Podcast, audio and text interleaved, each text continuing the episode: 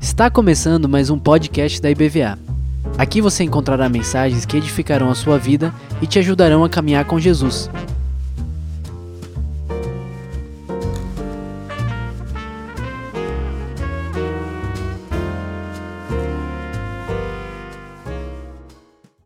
Bom dia! Graça e paz do Senhor Jesus. É uma alegria sempre estarmos aqui, meus irmãos. Louvar ao Senhor é muito bom, nos revigora, nos fortalece.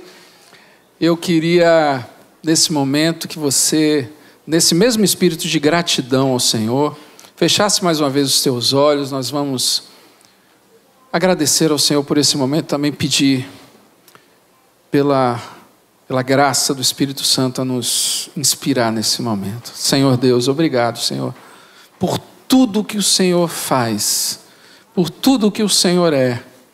Obrigado, Senhor, pela tua obra, Senhor, na nossa casa, nas nossas vidas. Obrigado por tudo que o Senhor tem feito, Senhor, e continuará fazendo. Nós te pedimos em especial por essa palavra, que o Senhor, em nome de Jesus, fale aos nossos corações, que o Senhor Jesus nos, nos faça viver uma porção da tua glória, da tua bênção, Senhor, nessa manhã. Que ninguém saia desse lugar como entrou, Senhor, mas saia com uma porção especial, Senhor, daquilo que o Senhor tem para oferecer. É isso que eu te peço em nome de Jesus. Vamos abrir a palavra de Deus, primeiro livro de Samuel, no capítulo 7. Eu gostaria de falar nessa manhã para vocês sobre Ebenezer, a pedra de ajuda isso que um pouco desse episódio que acontece culmina com o estabelecimento desse marco referencial que o profeta, que é também sacerdote, que é também um juiz, Samuel, estabeleceu.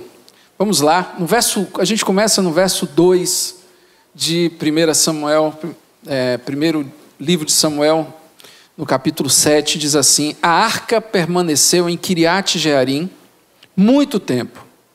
Foram 20 anos e todo o povo de Israel buscava o Senhor com súplicas. E Samuel disse a toda a nação de Israel: Se vocês querem voltar-se para o Senhor de todo o coração, livrem-se então dos deuses estrangeiros e das imagens de Astarote, consagrem-se ao Senhor e prestem culto somente a Ele, e Ele os libertará das mãos dos filisteus. Assim os israelitas se livraram dos balins e dos postes sagrados e começaram a prestar culto somente ao Senhor. E Samuel prosseguiu: Reúnam todo Israel em Mitzpah, e eu intercederei ao Senhor a favor de vocês. Quando eles se reuniram em Mitzpah, tiraram água e a derramaram perante o Senhor. Naquele dia jejuaram e ali disseram: Temos pecado contra o Senhor. E foi em Mitzpah que Samuel liderou os israelitas como juiz. Quando os filisteus souberam que os israelitas estavam reunidos em Mitzpah, os governantes dos filisteus saíram para atacá-los. Quando os israelitas souberam disso, ficaram com medo e disseram a Samuel: Não pares de clamar por nós ao Senhor, o nosso Deus, para que nos salve das mãos dos filisteus. Então Samuel pegou um cordeiro ainda não desmamado e ofereceu inteiro como holocausto ao Senhor. Ele clamou ao Senhor em favor de Israel e o Senhor lhe respondeu. Enquanto Samuel oferecia o holocausto, os filisteus se aproximaram para combater Israel. Naquele dia, porém, o Senhor trovejou com fortíssimo estrondo contra os filisteus e os colocou em pânico e foram derrotados por Israel. Os soldados de Israel saíram de Mitzpah e perseguiram os filisteus até um lugar abaixo de Betcar, que significa casa do cordeiro, matando-os pelo caminho. Então Samuel pegou uma pedra e a ergueu entre Mitzpah, que quer dizer torre de vigia, e Shem, em algumas traduções tem Gessana, que quer dizer velho, antigo, e deu-lhe o nome de Ebenezer, pedra de ajuda, dizendo: Até aqui o Senhor nos ajudou. Você pode repetir essa palavra comigo? Diga: Até aqui o Senhor nos ajudou. Assim os filisteus foram dominados e não voltaram a invadir o território israelita. Meus amados, a igreja da Bíblia, ela não é uma instituição. A igreja da Bíblia é um organismo vivo feito de pedras vivas. Esse prédio aqui, ele não vai participar das bodas do Cordeiro. Nosso CNPJ não vai ser o seu passaporte para a vida eterna. Seu nome no hall de membros da nossa igreja não lhe garantirá ser conhecido por Jesus quando ele vier. Igreja é o conjunto de pessoas que são aliançadas com Deus e com Jesus, o seu Filho. Nós somos o edifício espiritual habitado pelo Espírito Santo, somos a casa na qual Deus habita. Atos capítulo 17 nos diz, quando Paulo estava falando lá para os gregos, para os sábios filósofos, ele disse que Deus não habita em templos feitos por mãos humanas. Sabe por quê? Porque Deus só habita em templos feitos por Ele mesmo. Nós, eu e você, somos a habitação de Deus. Nós, em conjunto, somos o edifício espiritual, cada um aqui é uma pedra viva de um edifício espiritual no qual este mesmo Espírito habita. Deus está aqui no meio de nós. Onde estiverem dois ou três reunidos em nome dEle, Ele estará presente, nos ligando. Deus e o seu Santo Espírito é a argamassa que une as pedras vivas para formar esse edifício espiritual. E nós somos também o povo de Deus. Pedro vai dizer em uma das suas cartas que nós somos o povo adquirido, somos sacerdócio real, nação santa e povo adquirido de Deus. Somos então o novo Israel de Deus. Somos o povo que agora, tendo sido criado a partir de um homem só, o Senhor Jesus Cristo, assim como de um homem só Abraão foi criado Israel. Né? Israel não é o povo escolhido, é o povo criado por Deus. Assim como nós fomos recriados na pessoa de Jesus Cristo e temos então a nossa filiação em Deus, a partir inclusive do nosso pai. Paulo disse que nós temos também por pai Abraão, isso por causa de Jesus Cristo. Então somos o novo Israel de Deus. Quem é o Israel de Deus na terra? Somos nós, portanto, eu trago esse texto aqui como analogia para que nós pensemos que, da mesma forma que Israel é considerado por Deus, nós o somos também. Assim como Israel se desviava e apostatava da fé, eu digo também com temor que, infelizmente, muitos também apostatarão da fé, principalmente nesses últimos dias, como Paulo diz a Timóteo. O desvio doutrinário, o abandono do primeiro amor, o descaso com as coisas de Deus, a entrega e condescendência com o pecado, as concessões com o mundanismo, o caminho do egocentrismo, da egolatria, da ganância, da ira, do destempero, da impureza, tem ceifado, infelizmente ainda irá ceifar a alma de muitas pessoas. Muitos casais vêm se divorciando porque um dos cônjuges resolve romper com o compromisso com Deus, e veja só, toda a base estrutural de relacionamentos saudáveis, principalmente pessoas que servem a Deus, tem muito a ver, né, essa base, essa estrutura, essa força estrutural, tem muito a ver com a relação que cada um daqueles que fazem parte dessa relação tem com Deus. Deus é a pedra de estrutura de qualquer coisa de sucesso verdadeiro, que inclusive ecoa para a eternidade nessa vida, meus irmãos. Nós vemos muitas vezes que parte ali não tão comprometida com os princípios, inclusive, que são advindos desse compromisso com Deus, fazem com que aquela relação se torne mais frágil.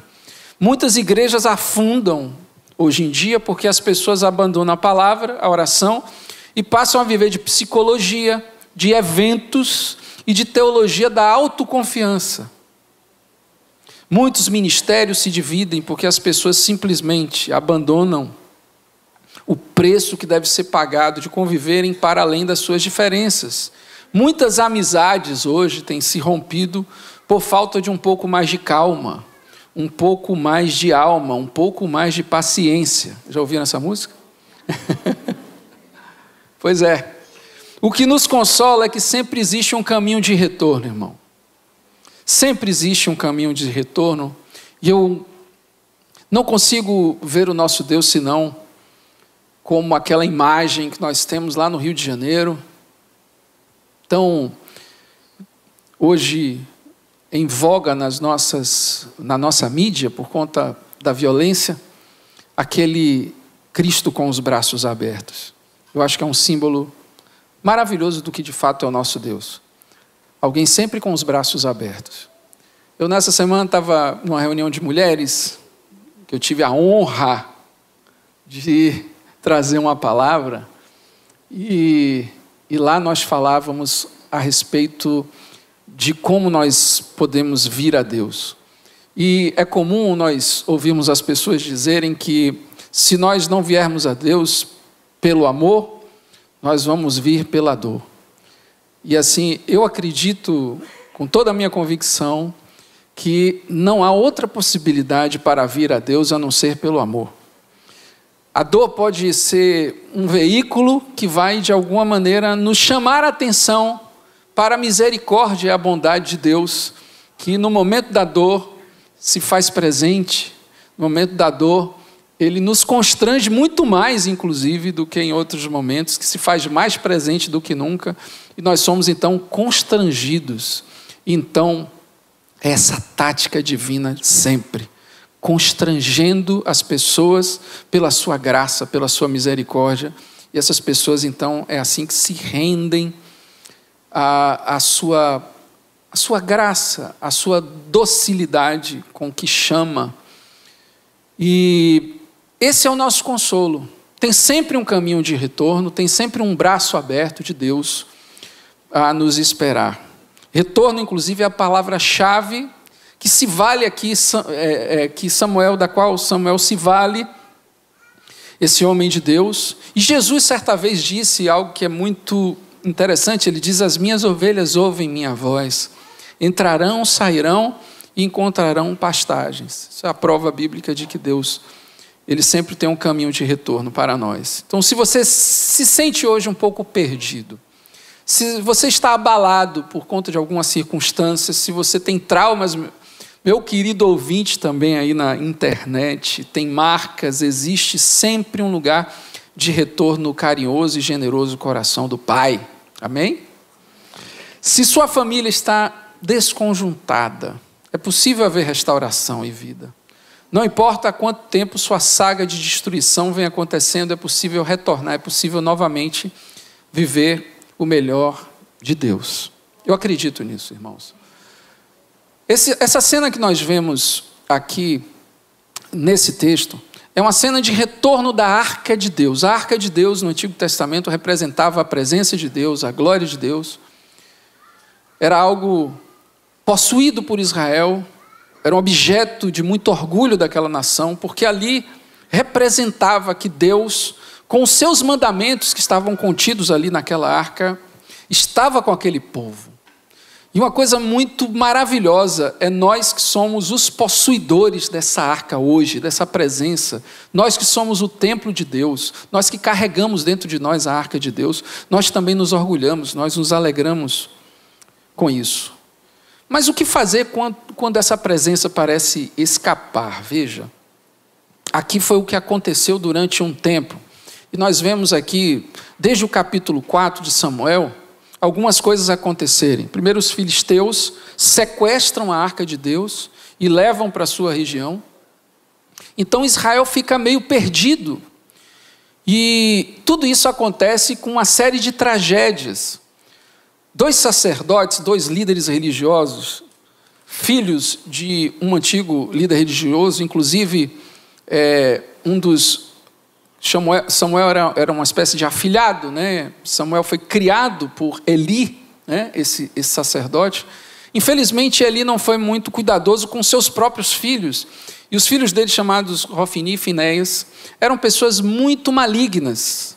Inclusive, a Bíblia os chama de filhos de Belial, filhos do maligno, porque eles não consideravam as coisas sagradas como sagradas, não consideravam os utensílios do templo, não tinham temor a Deus, eram pessoas muito displicentes com a fé, displicentes com as coisas de Deus, muito embora fossem líderes religiosos. Enquanto havia um sacerdote primordialmente omisso com seus filhos, também ali filhos é, omissos com relação às suas funções de sacerdotes, suas funções sacerdotais. Eu não sei se você já conheceu gente assim. Eu não sei se você já conheceu aquele líder religioso muito displicente. Você talvez seja um pouco vítima, talvez ainda ecoe dentro do seu coração alguma mágoa, algum ressentimento, alguma, algum eco puro e simples que cause um certo receio na sua vida de viver uma experiência, por exemplo, aqui na sua igreja, nessa igreja, uma experiência com Deus. Nós estamos recebendo muitas pessoas de diversos lugares. E a gente às vezes vê pessoas muito marcadas exatamente pela displicência de algumas lideranças. Nós sabemos que não podemos depositar muita confiança no homem. Nós não podemos olhar para as pessoas e depositar muita expectativa achando que elas serão como Jesus mas nós sabemos quantas pessoas muitas vezes escorregam das suas responsabilidades e ferem, é, algumas vezes até de morte, algumas pessoas, e como isso prejudica. Não sei se é o seu caso, não sei se você já conheceu um falso crente, um falso líder, uma falsa gente, um falso humano. Mas Muitas vezes, alguns líderes, como acontece inclusive na nossa sociedade, líderes corruptos, pessoas que têm comportamentos que são reprováveis, muitas vezes são retrato do próprio povo, porque ninguém consegue chegar a uma liderança sem antes ser povo, sem antes fazer parte uh, das pessoas né, comuns. E dessa maneira, meus irmãos, o povo também estava ali é, comprometido né, com essa condescendência com relação a estes líderes. E eu fico imaginando até quando duraria nesse episódio, até quando dura muitas vezes a misericórdia de Deus. Eu queria dizer uma coisa para vocês, meus amados. Jonathan Edwards, um certo período, ele disse: Olha, a ira de Deus é como se fossem águas represadas. Quando é que elas vão se arrebentar? Às vezes os homens vivem suas vidas sem a menor noção dessa circunstância. E vivem nos seus próprios caminhos, vivem completamente displicentes com relação à sua vida espiritual, vivem com muita condescendência com relação aos seus pecados, com relação aos seus atos desagradáveis a Deus? Até quando dura a misericórdia de Deus? Essa é uma pergunta importante. Quanto durará essas águas represadas da ira? E aí, arrebentou nesse momento. E Deus utiliza um povo vizinho, que são os filisteus, para exatamente invadir Israel. E uma sucessão de coisas acontecem. Esses displicentes líderes Rofini e Finéias morrem na batalha contra os filisteus, e ali o pai, que tinha sido omisso, de susto, e porque era muito pesado, cai na cadeira, quebra o pescoço.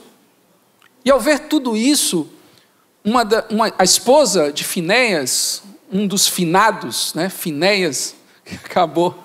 Desculpa, gente. É porque o trocadilho eu percebi agora, sabe? Finado Finéias, né? E aí, a esposa do finado Finéias, ela olhando para tudo aquilo, aquele caos total entre trabalho de parto. Ela estava grávida entre trabalho de parto. E ela morre nesse parto. Mas antes de morrer, o filho que saiu dela, ela dá o nome de Icabô, que quer dizer foi-se a glória a glória escapou, a glória saiu. E tudo então virou um caos na nação de Israel. Uma nação sem arca, uma nação sem vida, uma nação sem glória. E eu queria chamar a atenção, não sei se é assim que está vivendo você. se é assim que está o ambiente da sua casa. Se você entra na sua casa e você pensa mais em, em uma sepultura do que em um lugar de alegria. Se reina mais o silêncio que o diálogo. Se as coisas não têm o brilho que deveriam ter. A glória saiu e você tem essa sensação. A sua vida, as suas relações. Às vezes acontece isso com a gente. Mais tarde o salmista vai dizer: Elevo meus olhos para os montes. De onde virá o socorro? Meu socorro vem do Senhor que fez os céus e a terra. Durou mais de 20 anos, às vezes essa, essa sequidão, essa, essa sensação, dura muito tempo na vida de muitas pessoas. E por que não vinha então esse socorro? Porque as mesmas práticas, eu quero que você preste atenção, repetidas, geram, obviamente, acho que você já escutou isso, os mesmos resultados. Não adianta agir da mesma forma. Não adianta não se abrir para a transformação de Deus e esperar que as coisas vão mudar, irão mudar. Não é assim que acontece. Eu estou falando um pouco do ponto de vista familiar, porque o ponto de vista familiar, dentro de casa, é o lugar onde mais nós estamos desnudos. É o lugar onde as pessoas mais enxergam quem de fato somos nós.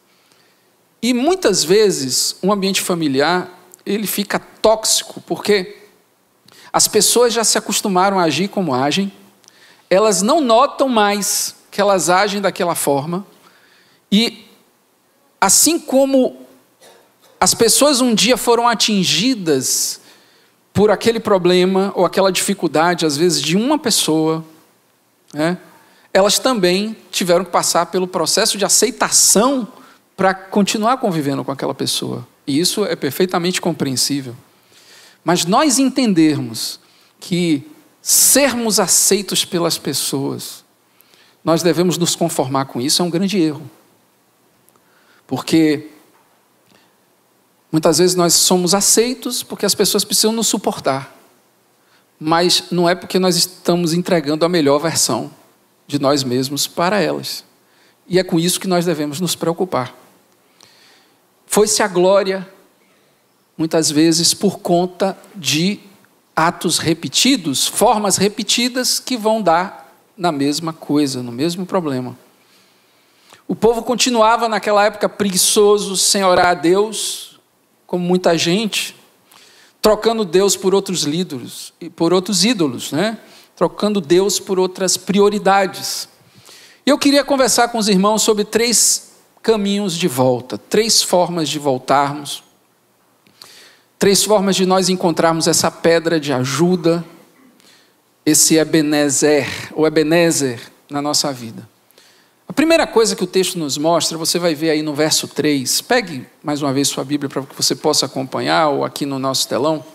No finalzinho do versículo 3, Samuel chama o povo à consagração. Ele diz assim: consagrem-se ao Senhor e prestem culto somente a Ele, e Ele os libertará das mãos dos filisteus. Assim os israelitas se livraram dos Baalins. Olhe, preste atenção aqui. Há uma diferença entre santificar-se e consagrar-se, ok? Santificar é o deixar de lado alguma coisa que não é agradável a Deus. Eu estou negando aquilo que desagrada a Deus. Eu estou deixando de lado, separando, me separando do mundanismo, das coisas que desagradam a Deus. Consagrar-me é uma atitude proativa de busca em direção a Deus. Você entende que às vezes nós nos preocupamos mais em deixar as coisas ilícitas e talvez devêssemos nos preocupar mais em saber quais coisas lícitas às vezes nos atrapalham de nos consagrarmos mais a Deus, quais coisas desviam o nosso foco e nos fazem mais buscar outra direção a não ser a direção de Deus, você me compreende? Isso muitas vezes é que a palavra de Deus é, nos revela algo muito interessante, já falei isso aqui algumas vezes. Mas o, o, o, Antigo Testamento ele é muito negativo. Veja, em que sentido? Ele nos fala muitos nãos. Por isso que a lei ela é simplesmente uma reveladora do problema. Ela não resolve o problema. Ela simplesmente nos revela o problema. É isso que diz o apóstolo Paulo. Então ela vai dizer: não adulterarás, não furtarás, não darás falso testemunho, não isso, não aquilo. Quando nós vamos lá para o Novo Testamento, o que é que Paulo diz? Andai. Veja que amai-vos, Jesus fala assim. A linguagem muda. E por que muda? Porque através da obra do Espírito Santo de Deus temos a capacidade de sermos proativos. E é a nossa proatividade que vai fazendo o nosso passado ficar para trás, as coisas. Então, é andando o espírito que a gente não cumpre as concupiscências da carne.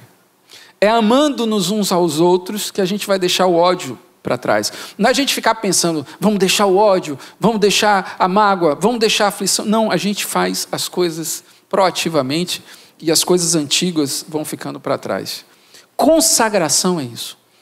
Buscai primeiro o reino de Deus e a sua justiça, e todas as outras coisas vos serão acrescentadas. Você vê aqui no verso 4: Assim os israelitas se livraram dos Baalins, e dos postes, postes sagrados, ou seja, santificou-se e começaram a prestar culto somente ao Senhor, ou seja, consagraram-se a Deus. Esse é o primeiro caminho. Segundo lugar, oração, aprender o mistério da oração no meio da luta. Aprender o mistério da oração no meio da luta. Acompanhe comigo, verso 7 diz assim: quando os filisteus souberam que os israelitas estavam reunidos em Mispá, os governantes dos filisteus saíram para atacá-los. Quando os israelitas souberam disso, ficaram com medo. Ou seja, o momento de mais tensão nessa história. E disseram a Samuel: Não pares de clamar por nós ao Senhor, o nosso Deus, para que nos salve das mãos dos filisteus. O povo de Israel aqui entendeu a necessidade de orar no meio da angústia, no meio do desespero. Veja que o povo já vinha clamando, já há muitos anos, a arca parada lá em Kiriat Shearim, que era uma espécie de floresta, e que eles tinham medo de entrar lá, porque tinham medo de que os filisteus tivessem colocado aquela arca ali exatamente como uma boa oportunidade de emboscada. Veja só que o povo não tinha pouco medo, não, que passou 20 anos sem ir lá imaginando que por 20 anos os filisteus iam estar ali esperando. Veja que coisa. Então o povo já havia, já estava clamando a Deus para que desse livramento. Mas nesse momento em que eles estavam se consagrando a Deus, é que o inimigo resolveu atacar. Veja assim, veja queridos, é muitas vezes assim que a coisa acontece. Quando mais você busca se consagrar a Deus, mais o inimigo lança setas, levanta pessoas. É assim que a coisa funciona. Você que está agora começando na caminhada com Jesus, preste bem atenção. Não é porque você se uniu a Cristo que os problemas vão acabar. Em alguns casos, eles se avolumam ainda mais. E você, com isso, vai ter a certeza, a convicção de que você está no caminho certo. Porque o mundo espiritual ele conspira também no seu lado negativo para tirar você dessa condição. O mundo, o sistema mundano, ele já ele está morto no maligno, ele funciona segundo a lógica do maligno. Então, você ser cristão é você remar contra a maré. Essa é a realidade. Mas você precisa aprender no momento em que você está mais aflito, no momento que você está vendo a correnteza te puxar para trás, no momento que você está vendo as pessoas que estão falando com você, que estão conseguindo te influenciar, as pessoas ou as circunstâncias levantadas pelo maligno para te abater.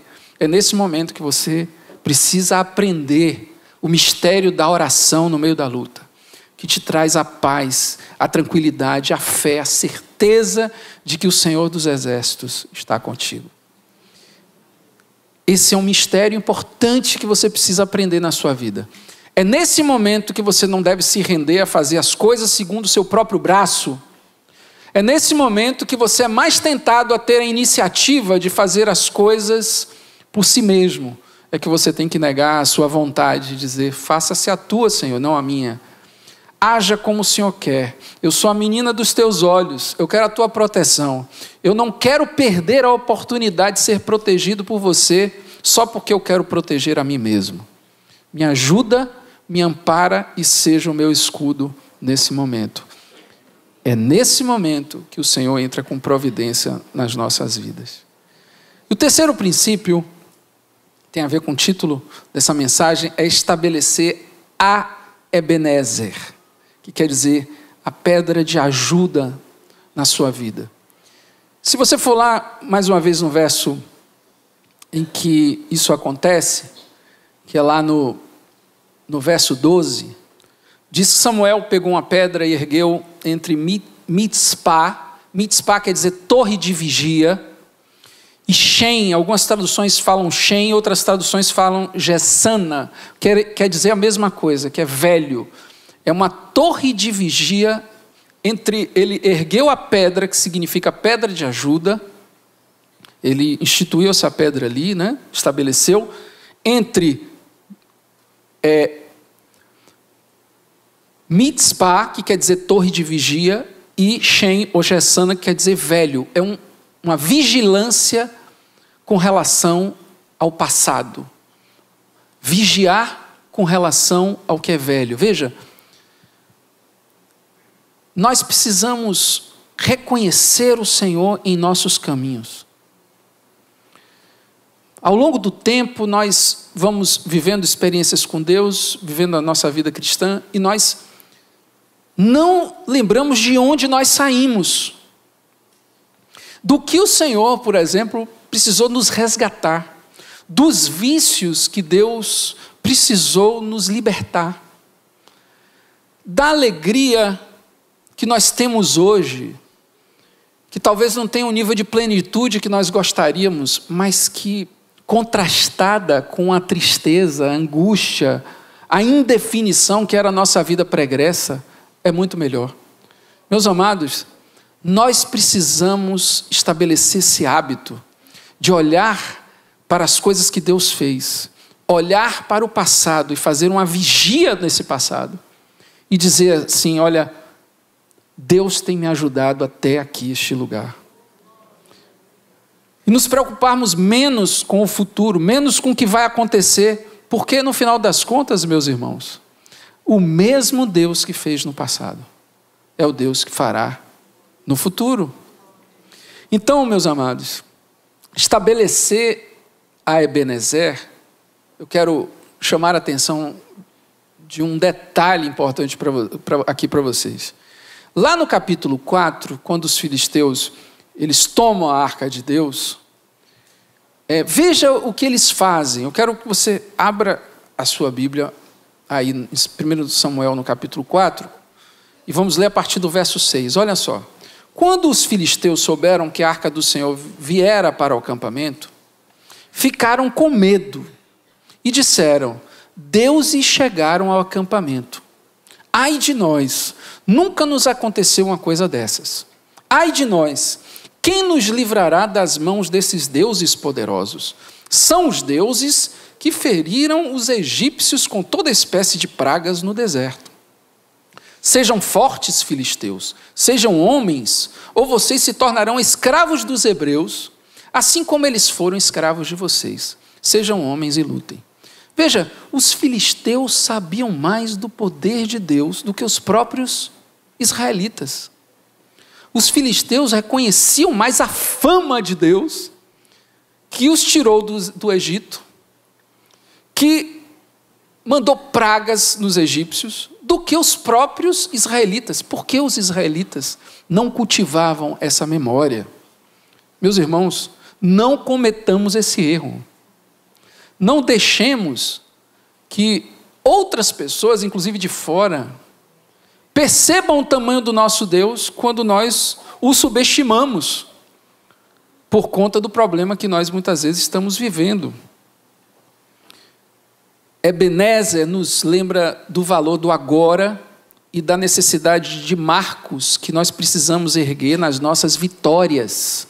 Se Deus te dá uma vitória hoje, não importa o tamanho, não importa o quanto você já viveu de repente outras experiências maiores, melhores, mais extraordinárias, se alegre. Chame seu filho, chame sua mulher. Olha, Deus falou comigo hoje. Vamos ali comer um negócio.